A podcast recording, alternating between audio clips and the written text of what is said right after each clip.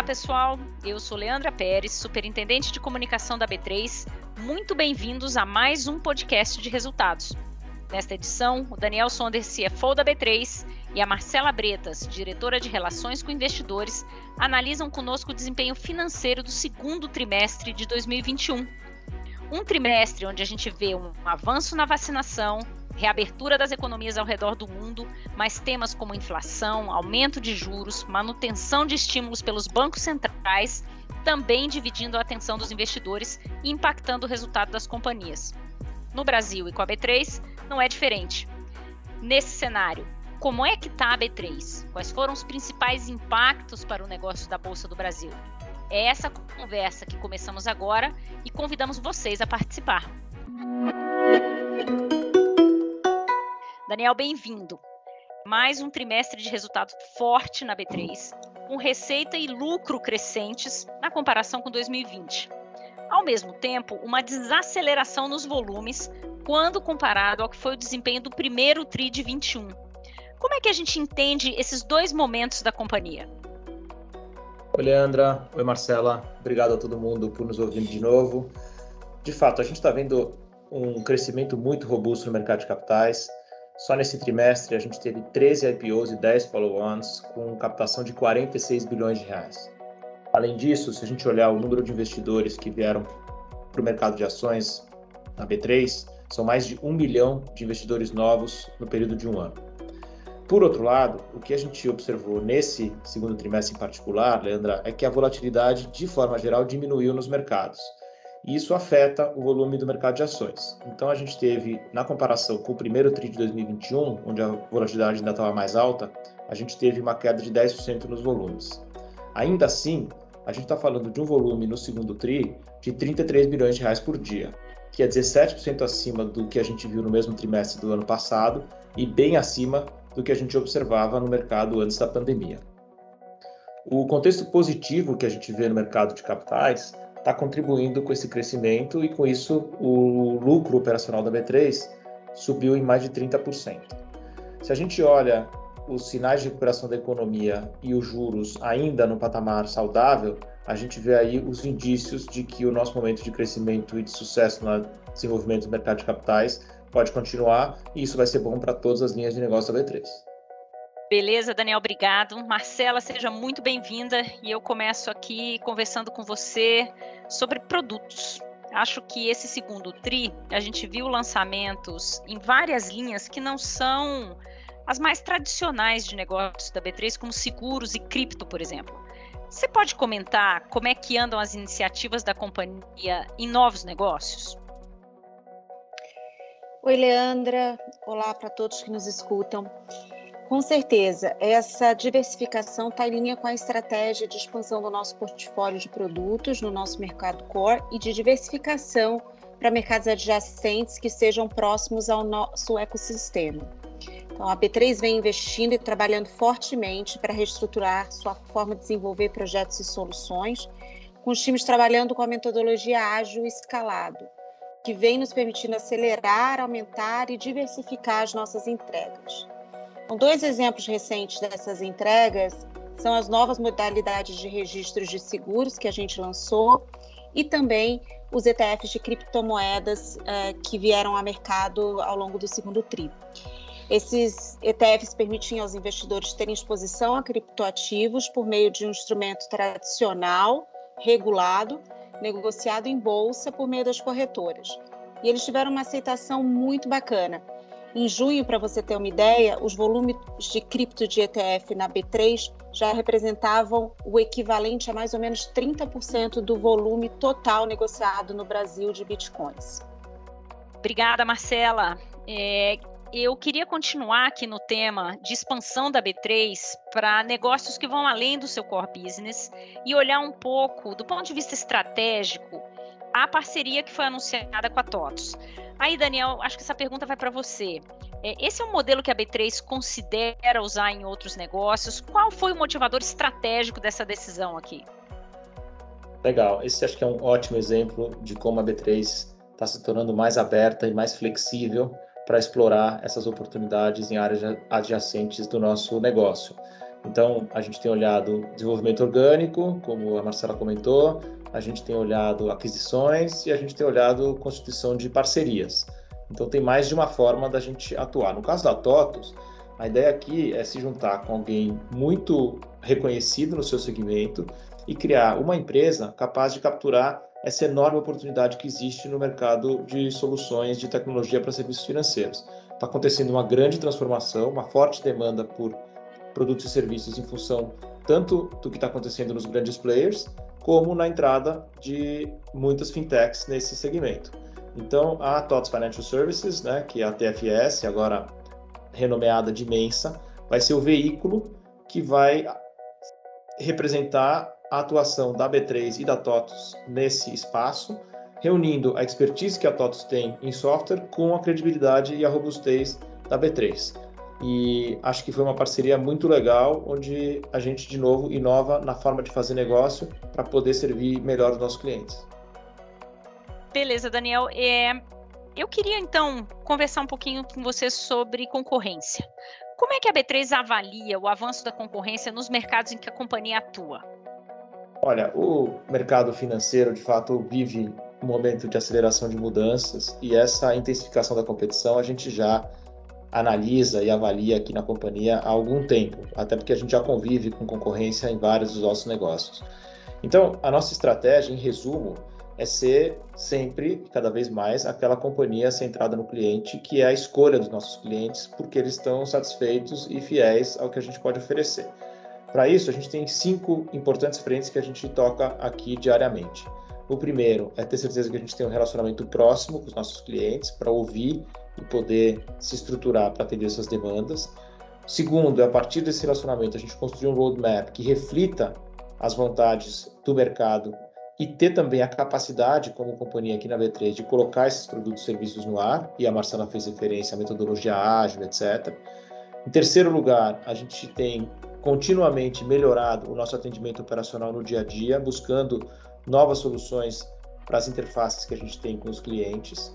Em quarto, a gente precisa manter e temos mantido a nossa excelência tecnológica e operacional. E por último, mas não menos importante, a gente tem trabalhado muito em colocar em uso modelos de tarifação que sejam ao mesmo tempo competitivos e que estimulem mais negócios por parte dos nossos clientes e dos clientes dos nossos clientes. Então a gente acha que se a gente fizer essas cinco coisas bem, a gente vai ter uma posição competitiva extremamente forte e bem sucedida no longo prazo. Perfeito. Marcela, ainda falando sobre estratégia, mas olhando por um outro prisma. É, eu tenho notado uma atuação mais forte da B3 nos temas ligados a ISD, sustentabilidade, diversidade e inclusão. Eu queria que você explicasse qual é o papel que a B3 enxerga como bolsa de valores e também como companhia listada. Perfeito, Leandra. A nossa estratégia em ESG tem três frentes de atuação. A primeira delas é induzir boas práticas no mercado para aumentar a transparência, informação e ferramentas que as empresas possam utilizar para aprimorar a sua jornada rumo aos melhores padrões de ESG. Um exemplo recente de como a gente faz isso foi a revisão da metodologia do EASY, que vai permitir que as empresas agora se comparem a fazerem parte desse, desse índice. A segunda frente de atuação é fortalecer o nosso portfólio de produtos ESG. Então, isso a gente faz por meio da expansão da nossa família de índices ESG disponíveis aos investidores, ou também quando lançamos produtos para desenvolver o mercado de créditos de carbono, por exemplo.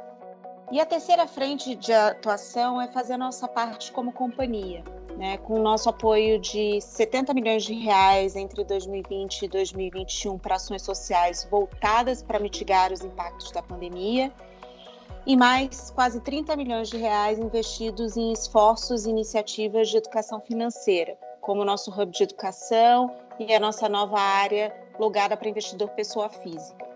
Tem muita coisa legal de SD na B3, é, diversidade e inclusão são temas recorrentes no nosso dia a dia e, inclusive, estão nas metas corporativas da companhia, o que garante o comprometimento total da empresa e dos funcionários em promover as melhores práticas nesse sentido. Perfeito, Marcela. Muito obrigada. Daniel, muito obrigada pelo seu tempo. A gente vai chegando aqui ao final do podcast. Eu queria agradecer especialmente a você que está nos ouvindo. Lembrando que o áudio está disponível no site de Relações com Investidores da B3 e pode ser compartilhado com qualquer pessoa. Muito obrigada e até o próximo TRI.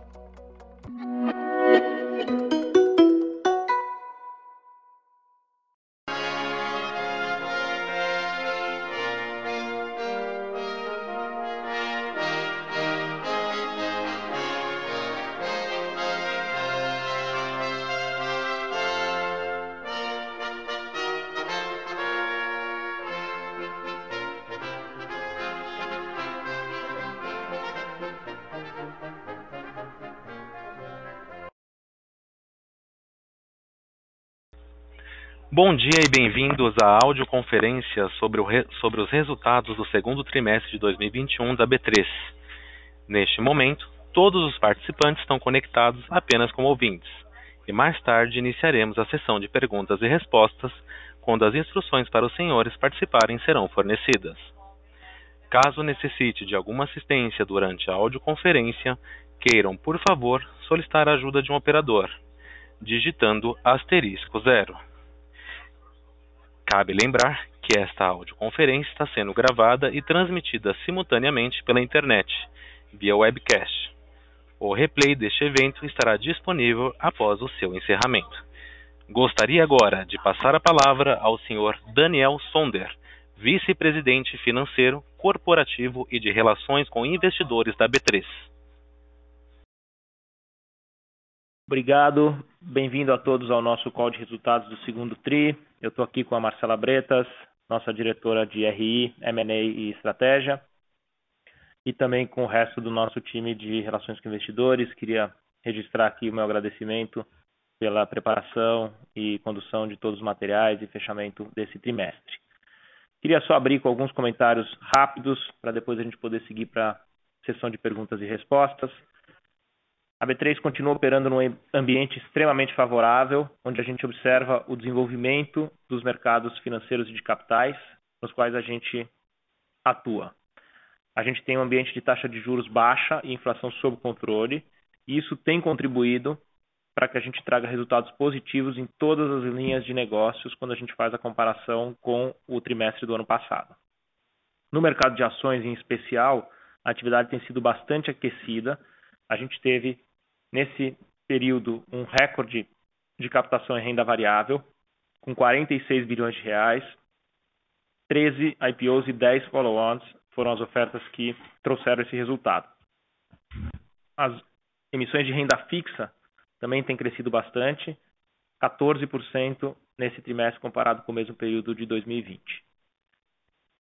As, a gente vê uma, um pipeline de oportunidades ainda muito grande, é, de ofertas sendo uh, avaliadas pela CVM e pela comunidade de investidores e a gente tem uma expectativa muito forte para a continuidade do crescimento do nosso negócio como um todo. Então, Marcelo agora vai dar uns números sobre a receita e eu volto a falar no final. Obrigado. Bom dia a todos. É, vou passar aqui rapidamente por, pela performance de cada um dos segmentos, começando pelo segmento de listados, né, que engloba tanto ações quanto é, derivativos. A gente é, cresceu a receita esse trimestre 19,5% versus o segundo trimestre do ano passado.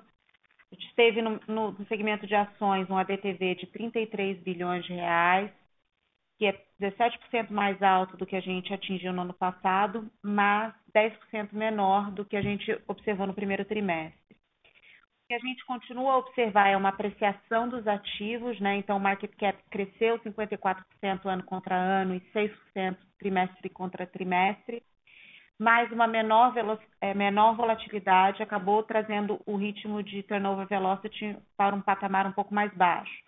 Então, a gente observou aqui 149% versus é, ano passado e primeiro trimestre acima de, de 175%.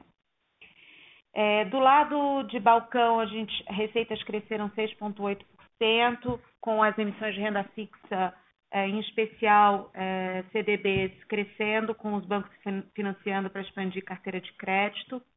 Do lado de derivativos de balcão, o estoque também continuou a expandir, aumentando 22% contra o segundo trimestre do ano passado.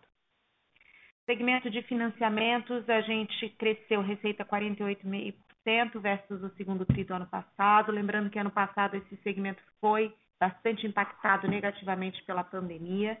Então, a gente viu uma forte recuperação no mercado de venda e financiamento de veículos, que vem se apresentando desde o fim do ano passado.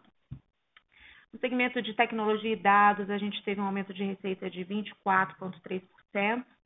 Destaque aqui foi a linha de utilização mensal, onde o número de clientes cresceu quase 15%, reflexo aí da expansão da indústria de fundos no Brasil.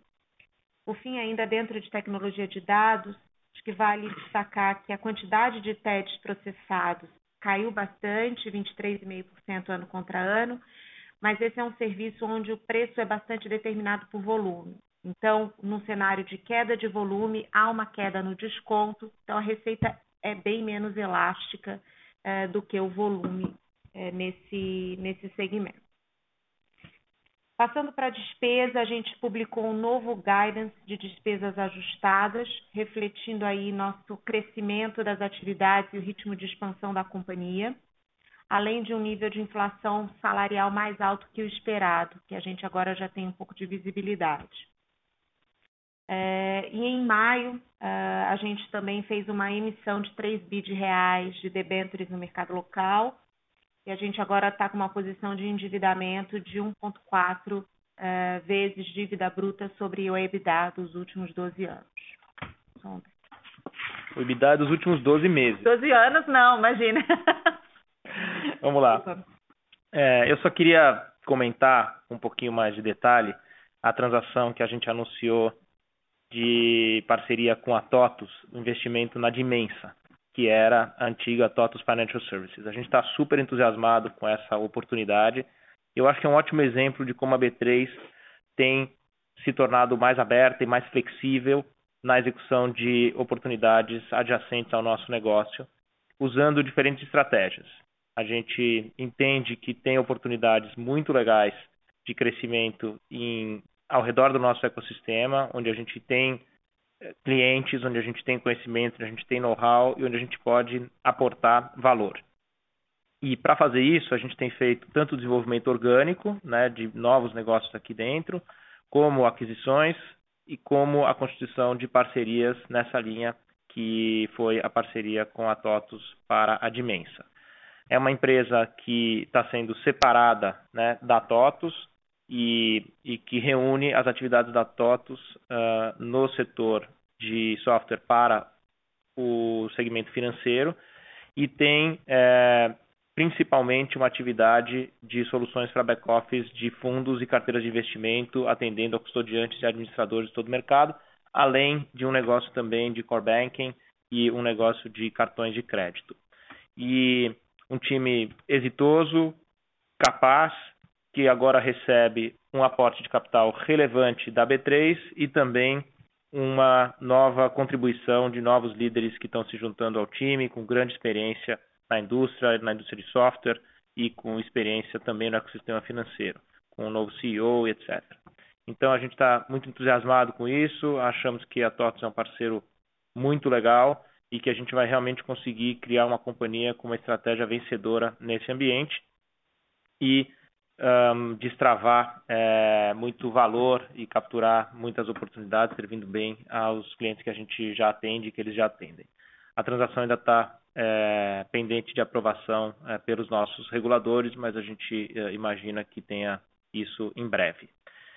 Finalmente, queria me colocar à disposição aqui, também fiz isso agora no call em inglês pra quem tiver interesse, mas faço agora em português novamente, pra esclarecimentos adicionais a respeito de uma reclassificação de provisão que nós anunciamos nesse balanço, com respeito a uma contingência legal de um caso enfrentado pela companhia.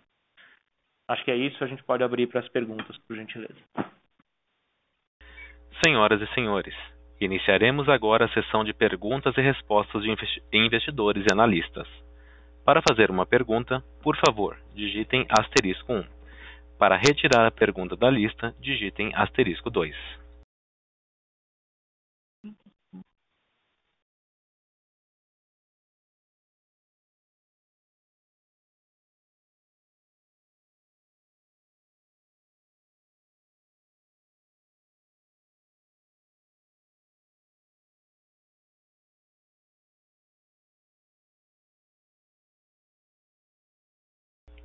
Lembrando que para fazer perguntas basta digitar asterisco 1. Novamente, para fazer uma pergunta, favor digitar asterisco 1.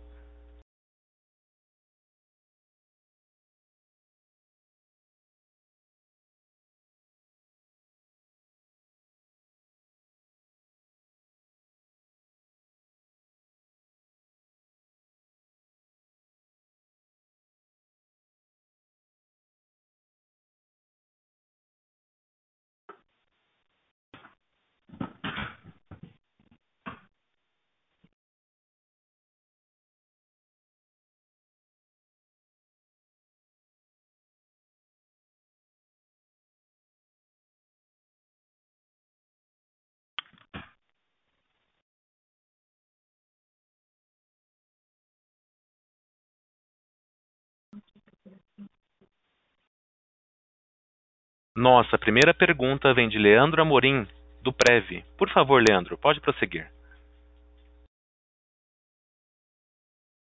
É, bom dia, obrigado aí pela oportunidade. É, não consegui participar aí do, do call um pouco mais cedo, é, mas se vocês pudessem falar um pouquinho dessa questão da dinâmica dos juros, né? Essa elevação aí, apesar de ser um dígito só, como é que vocês estão vendo é, o impacto aí nessa questão aí de, de volume dos negócios de vocês? Obrigado. Perfeito, Leandro. Acho que essa é uma boa consideração. A gente teve no Brasil né, décadas aí de juros nos dois dígitos.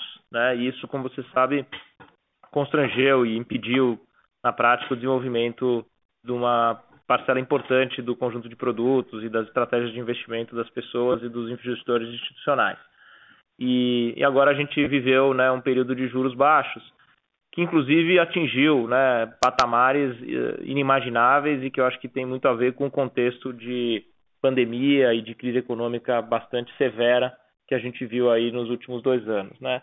Então, a nossa visão é que o juro, para que o nosso negócio se desenvolva, ele não precisa estar em 2%, ou 2,5% ou 3%.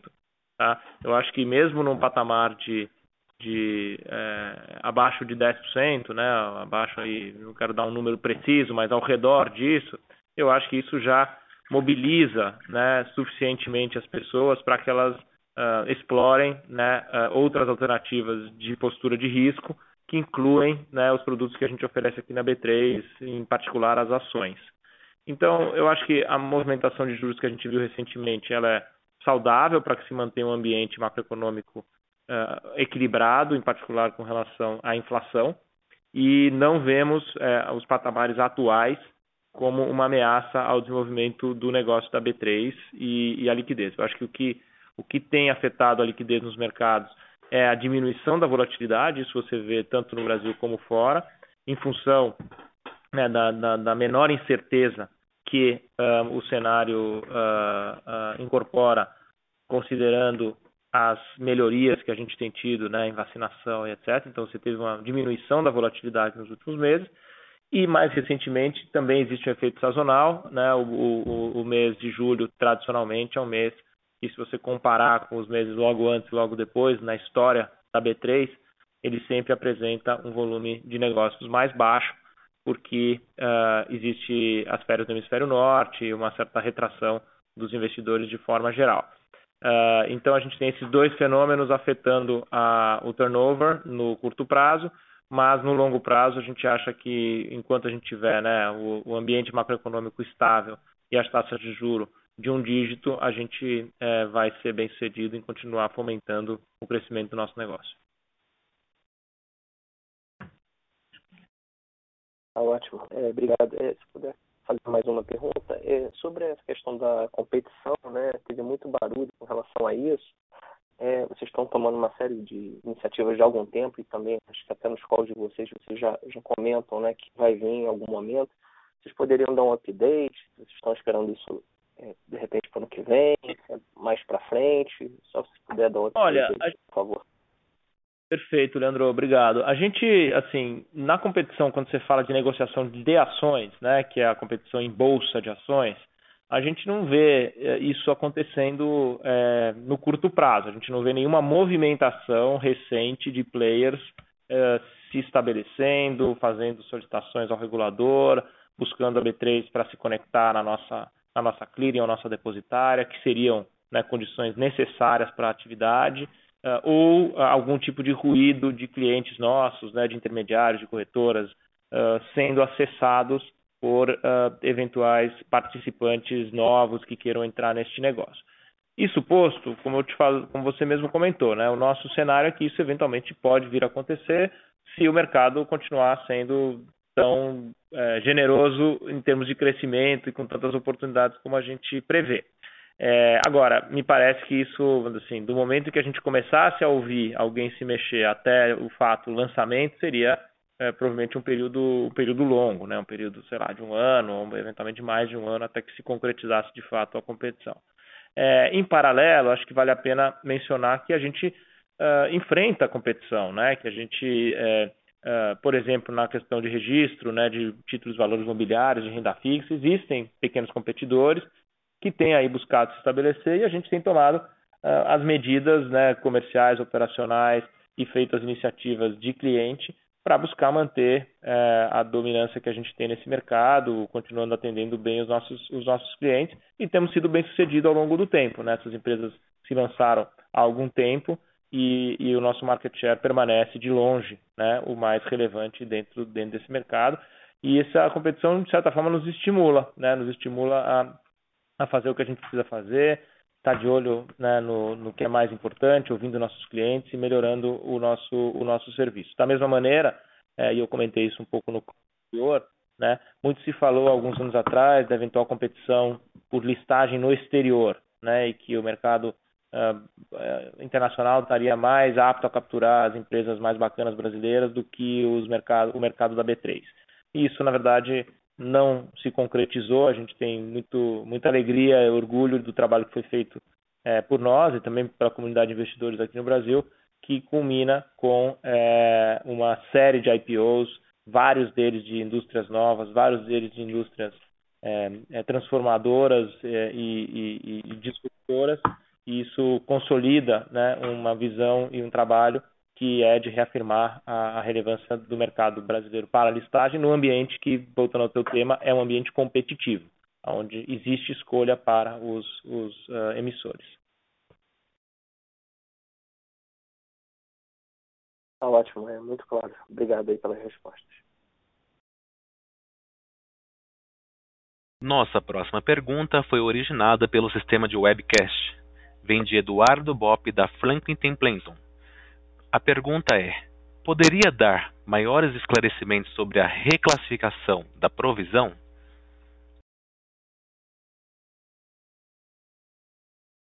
Sim, é, eu posso falar um pouco mais sobre isso. É, eu, esse, é um, esse é um caso é, antigo, né, que um, a companhia vem acompanhando há bastante tempo. Né, ele é um caso que, pela sua relevância, já era objeto de disclosure pela companhia e a gente adotou sempre uma postura conservadora, e mesmo enquanto a classificação era remota, a gente é, sempre é, teve o cuidado né, de dar a divulgação sobre essa potencial contingência nas nossas demonstrações financeiras e no formulário de referência. É um caso no qual o último julgamento foi amplamente favorável à B3, já que a gente ganhou por 4 a 1 no TRF em 2017, né? E, e ele é, é, um caso um, que é um caso vivo, né? A gente tem aí os, os motivos, eu posso, se, se, tiver interesse, eu posso detalhar mais, é, mas ele, ele é um caso onde a gente conseguiu, né, como eu falei nesse julgamento, demonstrar que agimos com absoluta é, correção nos episódios aí eh, ligados à desvalorização de 2000, de, perdão, de janeiro de 1999. Nessa ação nós somos é, corréus junto com uh, dois bancos, os seus sócios, o Banco Central, os seus administradores, É, e existe uma, uma um, acusação né, de, de, que a conduta da, da BMF, que é né, uma antecessora da B3, uh, teria levado a eventuais uh, prejuízos aí ao, ao, ao, Tesouro Nacional, ao erário. E, e nós é, elencamos né, diversos argumentos de defesa com respeito a isso, em especial né, que de fato havia uma crise sistêmica e que a postura da, da infraestrutura de mercado financeiro, né, da BMF, foi correta em destacar para as autoridades a iminência né, dessa, desse risco sistêmico. Também chamamos atenção né, e, e, demonstramos que não houve ganho financeiro, é, que não houve nem sequer é, uma ação para proteger o patrimônio da, da, companhia, porque isso não estava em risco naquele momento. E um, a gente então é, teve sucesso na nossa, na nossa, no nosso pleito junto ao judiciário, né? Uh, entretanto, como eu falei, esse é um caso que tem diversas nuances, diversos andamentos, e os andamentos mais uh, recentes trouxeram aí uma recomendação dos nossos consultores jurídicos para que a gente eh, fizesse essa reclassificação. Então, nós aqui somos, te, adotamos aí uma postura conservadora nesses temas e acatamos essa, essa sugestão e também é, fizemos o, o, disclosure apropriado disso, né, é, deixando, deixando assim, os, os, acionistas saberem é, sobre isso, mas a gente segue é, muito confiante de que, de que vamos é, ter sucesso nesta é, discussão. Lembrando que para fazer perguntas basta digitar asterisco 1. Novamente, para fazer uma pergunta, favor digitar asterisco 1.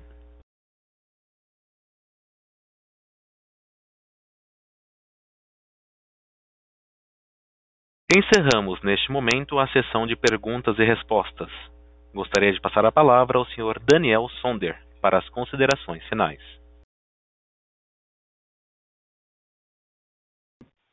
Muito obrigado a todos pela participação. Se vocês tiverem mais perguntas, não é, hesitem em entrar em contato conosco através do canal de RI. E queria de novo registrar meu agradecimento às equipes de RI, finanças, comunicação, jurídico e todos que apoiaram aí na divulgação desse resultado. Um abraço a todos. Obrigado. A audioconferência da B3 está encerrada. Agradecemos a participação de todos. Tenham um bom dia e obrigado por usarem a Chorus Call Brasil.